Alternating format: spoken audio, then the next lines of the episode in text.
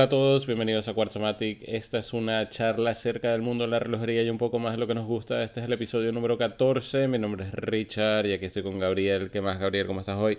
Richard, muy bien. Feliz de que estamos esta semana juntos, no separados. Excelente, excelente. Bienvenidos de vuelta a Miami. Cheers. Salud, salud. Yep. Salud. Bueno, eh, saltemos rápido. ¿Qué nos estamos tomando hoy? Eh, Es el, la cerveza oficial de college. O sea, el, el que vino a estudiar college a Estados Unidos y no tomó esto, no estuvo en college.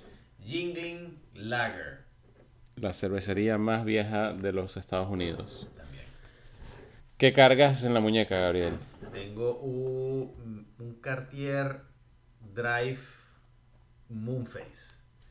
Mi última adquisición después de que me encantara mi Cartier, pero siempre quise el Moonwatch, el, Moon, el Moonface y lo conseguí. Así que me toca vender el otro. ¿Y tú, Richard? Perfecto. Eh, en relación al episodio de hoy, un Rolex Explorer 2 16570. que ambos tienen mucha relación al episodio de hoy porque tienen uno tiene una luna y el otro tiene otro time zone. Exacto, exacto. Eh, bueno, hoy probablemente hablamos de nuestra categoría favorita, que serían los GMT. Eh, vamos a empezar así. Más o menos, ¿qué, qué es lo que te gusta de un GMT, Gabriel? Yo creo que lo, lo- lo divertido de un GMT es que es un reloj que no solamente te da otra, otra hora, otro horario, pero eh, los bonitos son muy bonitos, tienen cierta elegancia, eh, le dan, para mí le dan un aspecto a la muñeca de, de más allá, de que, de, que te muestran más que simplemente la hora. Eh, a mí eso es lo que más me gusta, me gusta el diseño, yo soy sincero. Sí, a mí lo mismo, ¿no? Es, es una herramienta para tener dos horarios. Eh, a mí me vendría bastante conveniente en, en el trabajo y también por familia que está regada por Eso todo sí. el mundo. Y mm, es como una complicación adicional que no es tan complicada y, y se ve cool, en verdad. Porque son cuatro manos. Se ve cool. No, y un problema que hay, no hay tantos GMTs tampoco, ¿eh? O sea, uno pensaría que habría más, pero no hay tantos, o sea, hay- son muy tradicionales en muchas formas, ¿no? Sí, bueno, y, y también mucha gente que compra un reloj y que es un GMT y no eres súper fanático, a veces ni siquiera saben Sí. qué es, qué es, para qué es esa segunda o cuarta, perdón, cuarta mano y o cómo usarlo. Entonces, eh, creo que no le ven, o sea, las compañías no le ven el propósito en, en invertir adicional para otro movimiento que es un poco más complicado cuando no va a ser necesario para todo el mundo. Yo diría que todos los purists en la relojería tienen un GMT. Es como, es como un statement. Tengo un GMT, soy un purist, me gusta... No, no levanto el celular para ver la el segundo horario. levanto mi reloj. Pero bueno, ¿qué, ¿qué es lo que significa GMT, Rich? Bueno, simple GMT significa meridiano de Greenwich o Greenwich Mean Time. Ok, pero para entender de dónde viene un GMT hay que, yo creo que estudiar un poquito el, el propósito del por qué GMT o GMT fue, fue existe, exacto. Em, entonces, ok. Que, pr- primero también, ¿qué es un meridiano? ¿No? Un, un meridiano, bueno, hay 360 meridianos en el globo. Estas son líneas imaginarias que corren de polo a polo y básicamente las podrías trazar de norte a sur y se conectan en, en cada uno de los polos, ¿no? Polo norte y polo sur. Eh, como el planeta es un globo y no es plano para los flat earthers, eh, cada línea está separada por 15 grados del meridiano. Entonces, si dividimos los 15 grados entre los, entre los 360 grados de un círculo, entonces tenemos las 24 horas. Eh, Y básicamente la palabra meridiano ya ya no, ya no se usa mucho, ¿no? A, menos que estés eh, escuchando las noticias meridiano, matutino y titular. No sé si te acuerdas de eso. o sea, de que vamos a salir hechos uno, uno, ¿cómo se llama? Unos astrólogos. O sea, me acuerdo de las tres palabras, nunca las entendí. Eh, sí. Este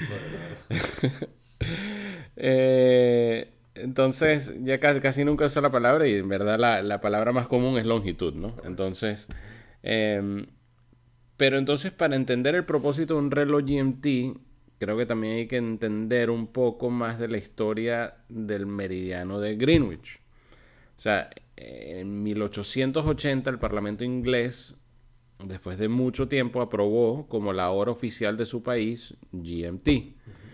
Esto es debido a que el sistema de ferrocarriles necesitaba una hora universal para sus operaciones, o sea, para, para evitar eh, choques. Ah, eh, para, para, poner un, sí, un tiempo límite de, más o menos de, salida, de llegada, todo este tipo de cosas. Em, y el nombre de Greenwich viene porque desde el año 1675 al sur de, de Londres existe el Real Observatorio, donde era el Centro Nacional para el Tiempo. Entonces ya estaban en, ese lugar midiendo el tiempo local. Em, y el observatorio lo construyeron en un parque que se llama Greenwich, donde hay una, si ves fotos, hay como una colina donde construyeron el observatorio y es como el punto más alto que eh, evita los árboles.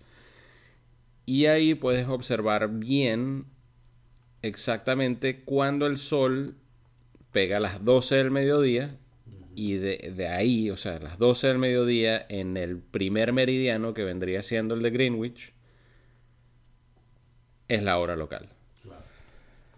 Em, después, poco a poco, otros países fueron adoptando el GMT como la hora universal. O sea, por ejemplo, los Estados Unidos adoptó GMT en 1883 ya que en los Estados Unidos, o sea, también en los Estados Unidos, en, imagínate, en 1883, todavía sigue siendo un país que está súper dividido. Hay gente que todavía cree que la Tierra es plana en ese entonces. Exacto, un país súper dividido, con, con, no sé cuándo fue la guerra civil eh, acá, pero pero, o sea, no, no se comunicaban el sur con el norte. Eh, o sea, los Yankees contra el South. Eh, habían, en verdad, en ese entonces habían 300 horas locales. Entonces, de ahí se formaron las 24 horas a nivel global, eh, o sea, con, con, el pasar del tiempo. entonces, claro, quien ¿Quién iba a pensar que todos íbamos a tener una hora local basada en la necesidad de los trenes, ¿no? Y mm, lamentablemente GMT fue reemplazada por UTC, que es Universal Coordinated Time o tiempo de coordenadas universales, en 1972. Pero la ventaja de, de UTC o UTC es que es mucho más preciso, ya que es basado en mediciones Em, atómicas. Pero bueno, eh, yo creo que con eso nos da un poquito de entender del cómo GMT fue formado y por qué fue formado. Y bueno, ya hablemos de relojes, ¿no? Suficiente de, historia. Eh, pero con el mismo propósito de coordinar tiempo para, para los trenes, los pilotos de aviación necesitaban básicamente una herramienta que los ayude a saber qué hora era mientras lo mismo, cruzaban líneas de tiempo sobre el aire. O sea, en, el aire no, no, existen, por eso existen las millas náuticas, que, fue lo que aprendí haciendo el, el, episodio pasado del Navitimer. Eh, lo que es kilómetros o, millas eh, tiene, una medida, ¿no? Una, millas es con pies, kilómetros es con, metros. Em, la milla náutica no es no, no, no es tangible. Eh, entonces es medida al, con tiempo. Correcto. En comparación a grados de donde estés en el globo. la ola se mueve para arriba o para abajo. Exacto. Estás bajando, estás subiendo y te estás moviendo igual. Eh, entonces los pilotos necesitaban algo que, que los ayude, ¿no? Y en el año 1953, eh,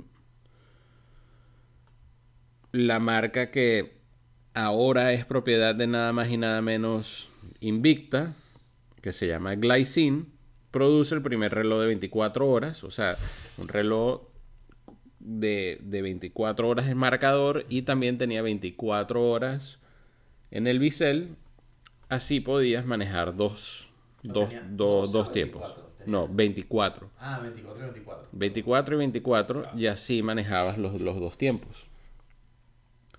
Luego vino, obviamente, Rolex eh, en el 64, creo que fue, o 54, un año después, en colaboración con la aerolínea Panam y crean el GMT Master 2, que la diferencia entre el Glycine Airman y el GMT, no, no 2, GMT Master, Del porque el, Master, el exacto. 2 es el nuevo. Em, y el, la diferencia entre el Airman y el GMT Master es que en vez de utilizar un movimiento que solo muestra 24 horas en la esfera, el GMT usa una esfera con indicador de 12 horas y le suman la cuarta mano que gira cada 24 horas alrededor de la circunferencia del reloj. Esto permite también distinguir la hora local y la hora del destino sin necesidad de ajustar el bisel, ¿no? Eh, y encima, entonces, puedes rastrear una tercera hora usando el bisel del GMT. Correcto.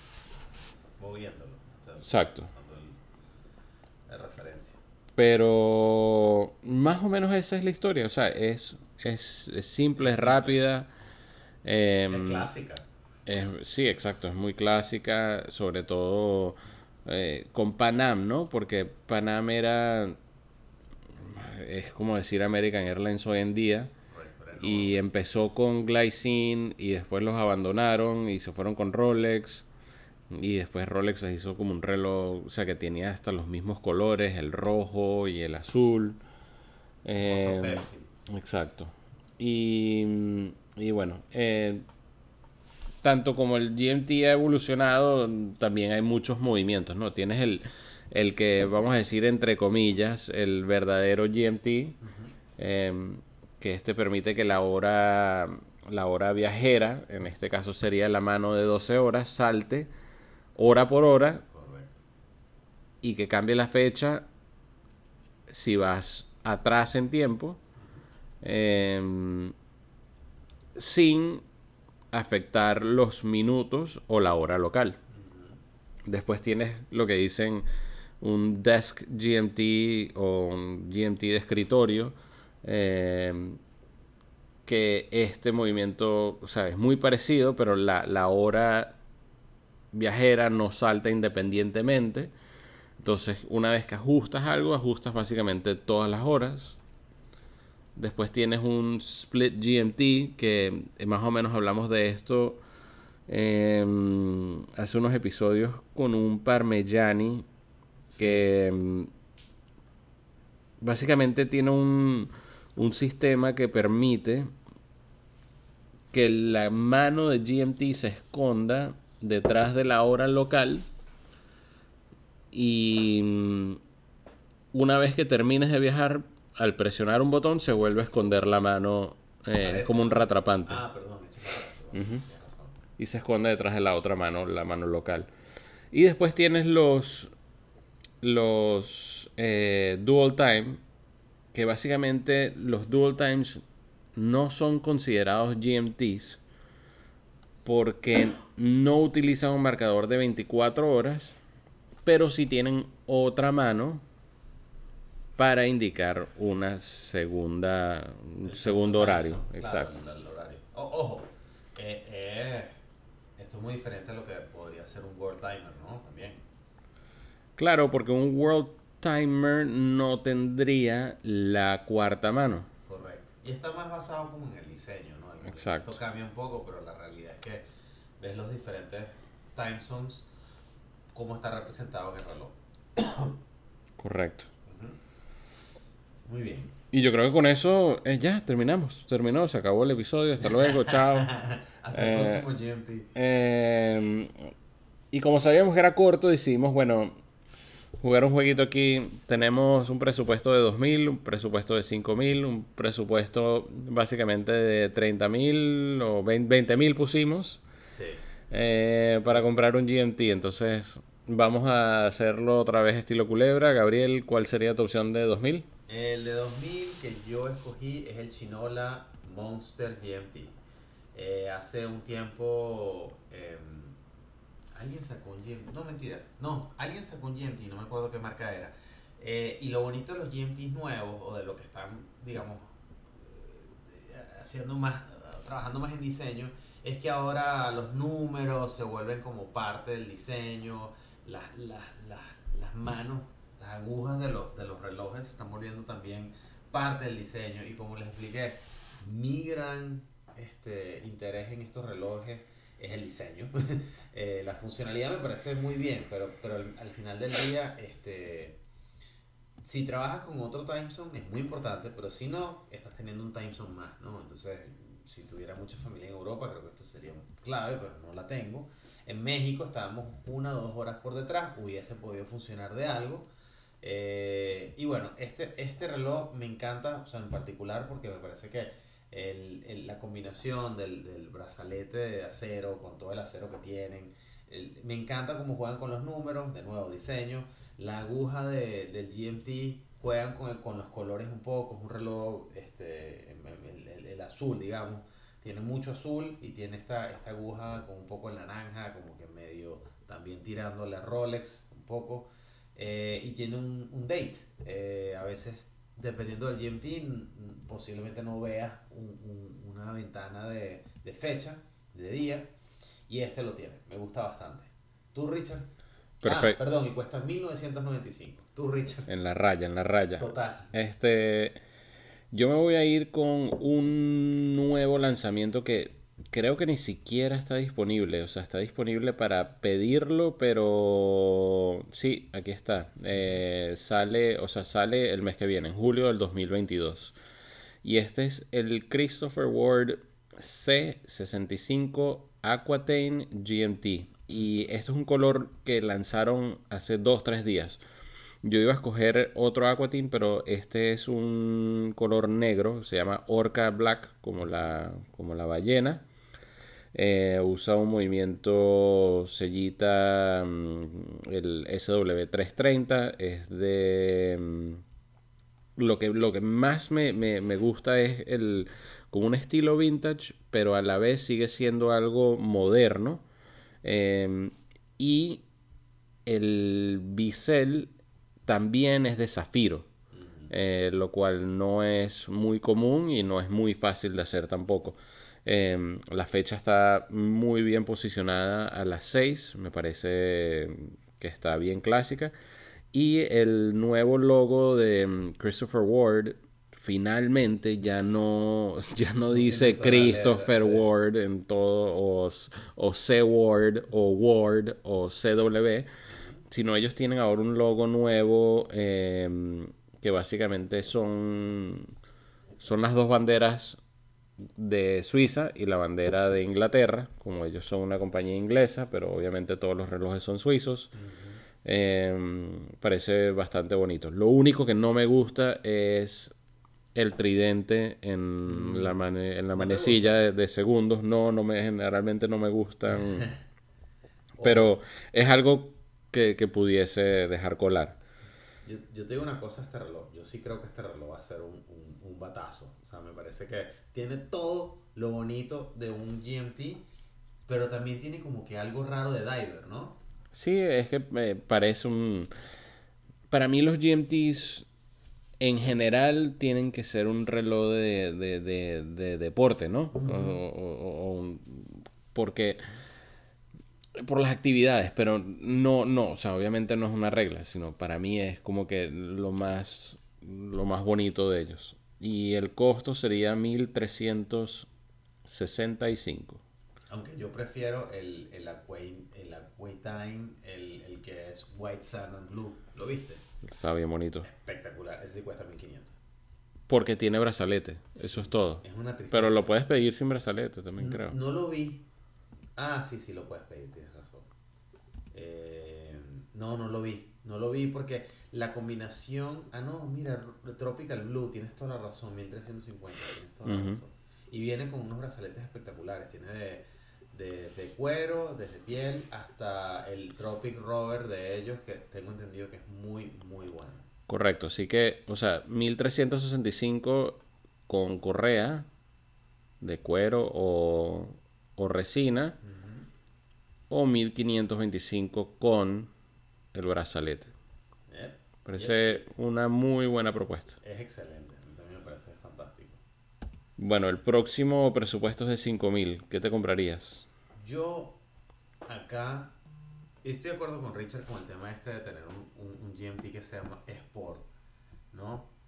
Eh, pero yo escogí un lo que, lo que se describe como un, un clásico y elegante GMT, que es el Gran Seiko SBG M221. Es un reloj clásico y elegante. Tiene eh, y tiene muchi, o sea, tiene demasiado Seiko en todos lados cuando lo ves. Tiene su, su ventana de fecha a la derecha, en el número, digamos, en donde estaría el 3. Y en vez de tener el GMT fuera del reloj, lo tiene dentro del dial. Eso quiere decir que eh, tienes una aguja pequeña azul, en este caso, que va alrededor de 24 horas y luego tienes las agujas de afuera bien hechas por Seiko, eh, por Gran Seiko, digamos, que son extremadamente eh, precisas eh, en, diseño, vamos a decirlo, son, son, parecen unas espadas. Y, este, y bueno, el reloj en sí, a simple vista, tal vez no parece un GMT, pero lo es.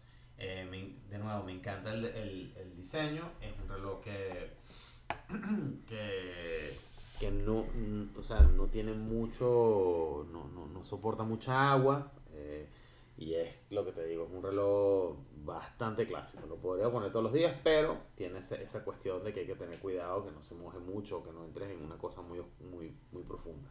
Es muy bonito, me encanta. Em, este siempre lo he tenido como en una lista que, que, que tengo de, de, de, posibilidades y me, me, parece muy bonito. Encima, o sea, tienes Grand Seiko, tienes el, el, el polishing, o sea, el, cepillado de, de, Saratsu, creo que se dice. Sí, los detalles. Y mm, bien clásico, bien clásico, me encanta. Eh, yo me voy a ir con mi segunda opción, que sería a lo mejor un poquito... Es un poquito flojo eh, mi decisión, pero el Tudor Black Bay GMT. yo creo que que le sigue todo lo clásico al, al Rolex, pero de su propia manera, eh, siendo un poquito más grande, siendo un poquito más eh, moderno, eh, con, su, con su obviamente problemas de movimientos que tuvieron con la fecha y todo eso, pero creo que eso ya lo arreglaron. Y mm, me parece como que el, el, GMT clásico. Eh, no creo que hay que mucho que agregar aquí. Es 41 milímetros, es bien ancho, eh, se va a sentir como un reloj grande, pero clásico a la vez. Ojo, es un reloj que tiene mezcla cosas clásicas con cosas un poco un tanto sport. Tienes el case del de, de, de, Tudor, que es un case bastante particular, el crown un poco más grande, el Pepsi look, este, que realmente te da la versatilidad, o sea, es muy versátil, lo puedes usar todos los días, lo puedes usar para una fiesta, lo puedes usar para lo que quieras, y el reloj es literalmente un, un tanque, o sea, funciona perfecto y, es y, lo, y tiene esa, esa flexibilidad. A mí me gusta bastante, la verdad. Bueno, y para el, el, ah, y el costo es de creo que sí, 4.175 es el precio listado MSRP. Correcto. Y bueno, como Richard y yo somos, o sea, a todo el mundo le gusta Rolex y sabemos que los GMTs de Rolex están entre 9 y 11 mil dólares, pues nos lanzamos a la serie de 20 mil como para hacerlo más interesante, ¿no? Si tú, si verdad tuvieras 20 mil dólares, este, ¿qué te comprarías, no? Sí, es, es como un... Esto es un juego, ¿no? Entonces, ¿qué, qué es...? Yo quería irme por algo medio loco, y, pero no tan loco. Y, Sí. y entonces, en verdad... Loco. No, no, no, no, pero es que 20 mil no te compras, no sé, un calatrava de esos, no sé, No, ni no, siquiera. Eh, pero estábamos viendo y entre, entre 10 y 20, Ujú. no sé por qué no encontré muchos GMTs. Entonces pusimos un presupuesto de 20 y los dos nos pasamos. Yep. Yo me pasé un poquito eh, y yo terminé escogiendo el, el Chopard LUC GMT 1. Chopard Look GMT 1. Un reloj que hasta hoy no hubiese sabido que existe, sino porque Richard. Yo tampoco sabía que existía hasta unas horas atrás. Eh, es de 42 milímetros. eh, tiene una, un- una caja de oro rosado. eh, movimiento in-house. Este reloj, si no es de oro, lo puedes conseguir en 11 mil más o menos. Sí. Pero como es de oro y estamos haciendo locuras aquí, me lancé con este de oro rosado. Me gusta porque es un oro rosado que tira más hacia bronce, más o menos. Sí. Eh, el, el interior del- de la esfera tiene como varios tonos eh, de color tierra, más o menos. O sea, tienes eh, marrón oscuro, marrón claro, tienes crema, tienes las manos de oro, eh, tienes una fecha bien bonita Sí. escondida a las 6 de la tarde.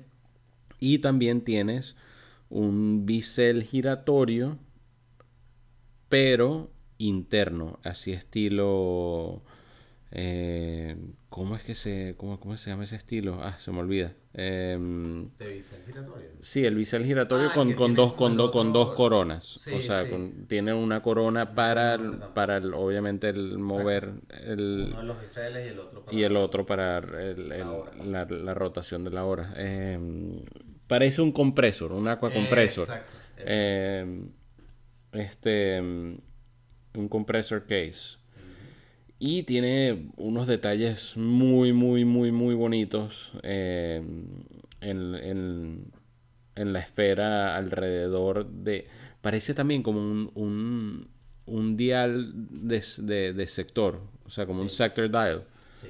Eh, esa sería mi opción por 21.300 Richard dólares. quiere oro y, y- y detalles, ¿no? Al final del día, claramente, este es un reloj de detalles, un reloj de vestir, 100%. De vestir, pero yo creo que si estás suficientemente loco, lo tiras en una en, en- No en- se en- daña. en una goma, en una resina Sí, y, no puede ser un reloj de, de día a día también. O sea, es que lo que me gusta también es que es un poquito discreto, ¿no? No parece un reloj de 20 mil dólares. Sí, sí, sí, totalmente. De hecho, una cosa que sí iba a mencionar, Richard, que no hablamos. Por ejemplo, buscando los JLC, eh, los JLC, no hay este, GMTs. En el reverso hay, Sí, pero... pero... Y, y había uno del Polaris, Sí, pero una cuesta como... eh, sí, y es carísimo. Sí, cuesta mucho dinero. Pero, o sea, e- es, inter- es interesante como, por ejemplo, ya cuando saltas de Rolex de los 9, 10 mil, que a mí, o sea, y y creo que mucha gente lo va, lo va a compartir, es barato. O sea, lo ves, lo ves a ese punto cuando estás hablando de GMTs, que de repente estás comprando un reloj por, por- porque es diferente, este, ya te tienes que saltar a, 20, a más de 20 mil dólares realmente. No hay muchas opciones. Porque no hay muchas opciones. Lo que me lleva a, mi, a, a la locura que yo hice, obviamente me pasé mucho más que Richard, pero creo que sí es, eh, o sea, este reloj es como uno de los holy grails para mí. O sea, siempre que lo veo, termino, o sea, termino pensando, ¿por qué no compré más casas y, y las vendí para ganar más dinero? Pero, pero es, es verdad, El Vacheron Constantin, el Overseas Dual Time, es uno de los relojes Es perfecto. mí más increíbles que hay. Y por solamente 27 mil dólares, comparando a los demás, o sea, a las otras, a las otras este, Las- diamantes de la corona, este reloj barato. O sea, en comparación al, al- a lo que sería mm, AP, AP o, o Patek, Todos que son, o, o Alanga o lo que sea, mm, eh, sí, puede, puede, puede, que sea barato. A mí me parece que es barato, o sea, Langa no consigue... Todo es que es subjetivo, ¿no? Sí, eh, es verdad, en este caso sí. Yo creo que, o sea, a ver, estamos hablando de un, un, un, un overseas, ¿no? Eh, pero este overseas tiene las, las agujas, tiene la aguja del, del GMT, luego tiene la fecha este, abajo, en, en- como en un guilloche, o sea, como que da vuelta, y te dice si es eh, de día o de noche. Sí, dice lo- AMPM, ¿no? AMPM. Pero es un reloj que, honestamente, para mí es espectacular. O sea, es el típico reloj que cuando se lo ves a alguien, tú dices, este tipo sabe lo que está haciendo, eh, lo tiene más claro que el agua y es, y es hasta admirable porque eh, es dinero y, y la gente, y ves muchos pa- pocos bacherones en la calle. ¿eh? O sea, muy pocos. O sea, obviamente con el hype de Rolex y todo esto, pues la gente está yendo por eso. Pero Bacheron es un reloj, o sea, en algún momento de nuestras vidas tenemos que tener uno. Ojalá. Así sea, así sea. Entonces, Con eso terminamos nuestra ronda. Em, lo único que nos faltaría sería un poquito de nuestro lado humano.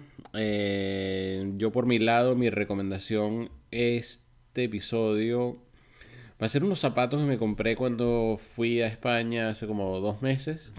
Eh, unos zapatos que se llaman Luis Gonzalo. Eh, son como un cuero hecho a mano.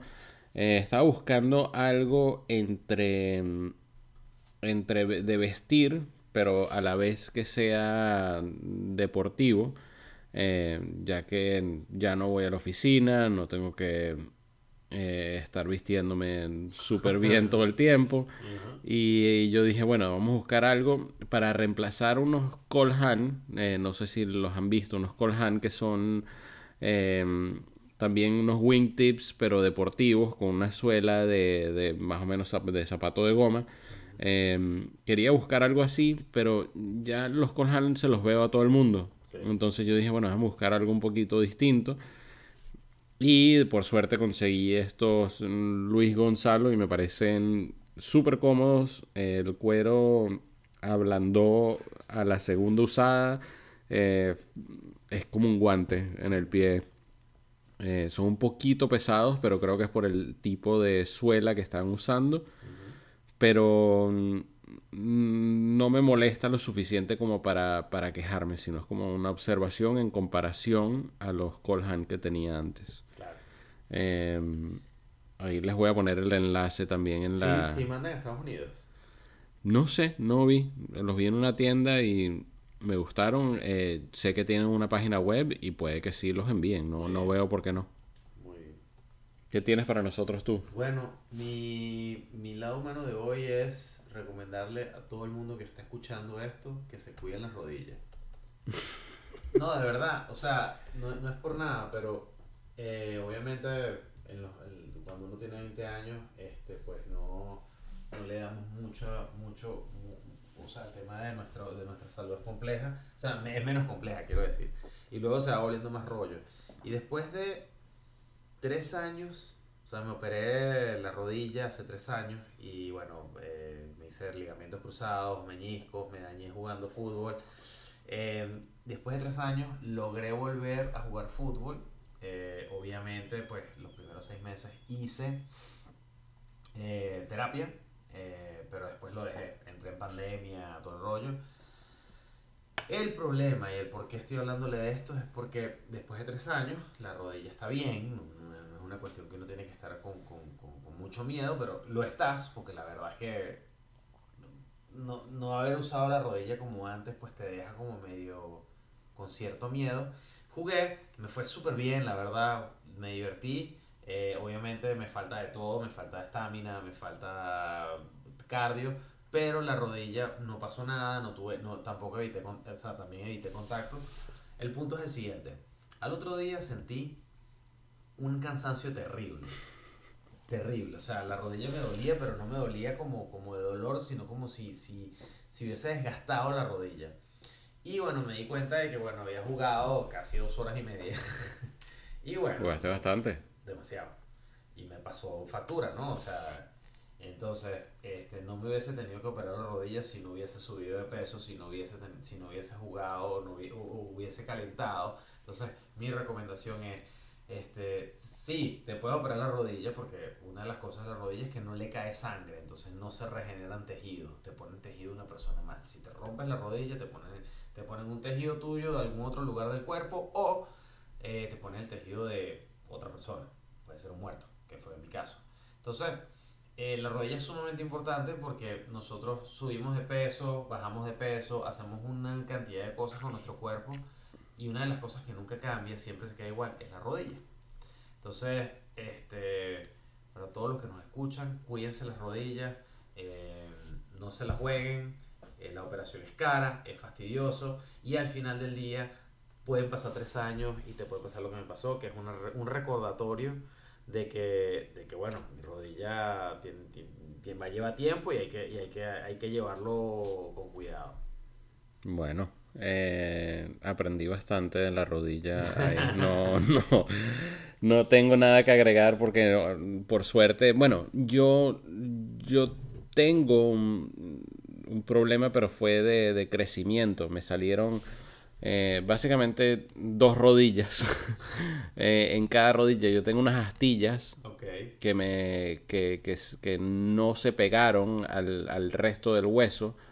Em, entonces yo básicamente no podía apoyar, yo no me podía arrodillar entre los años 15 y 20 más o menos.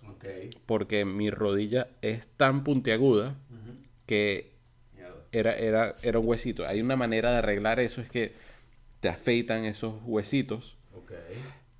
Pero nunca lo hice y, y nada, tengo una rodilla súper grande. Ahorita te la muestro para que te, para que te rías. Eh, pero bueno, suficiente de, de rodillas. Voy a mutar rodillas. Eh, con eso, bueno, eh, gracias por pasar un rato con nosotros. Obviamente si les gusta lo que estamos haciendo, déjenos saber. Estamos en Instagram, eh, nos pueden escribir a través de los DMs o mensajes directos.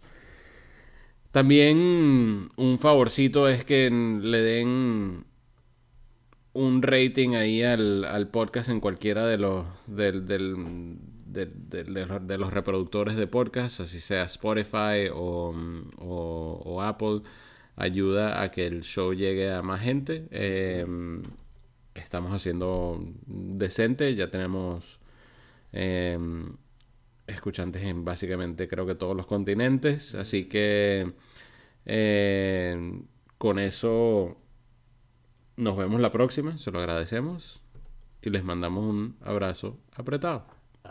Chao.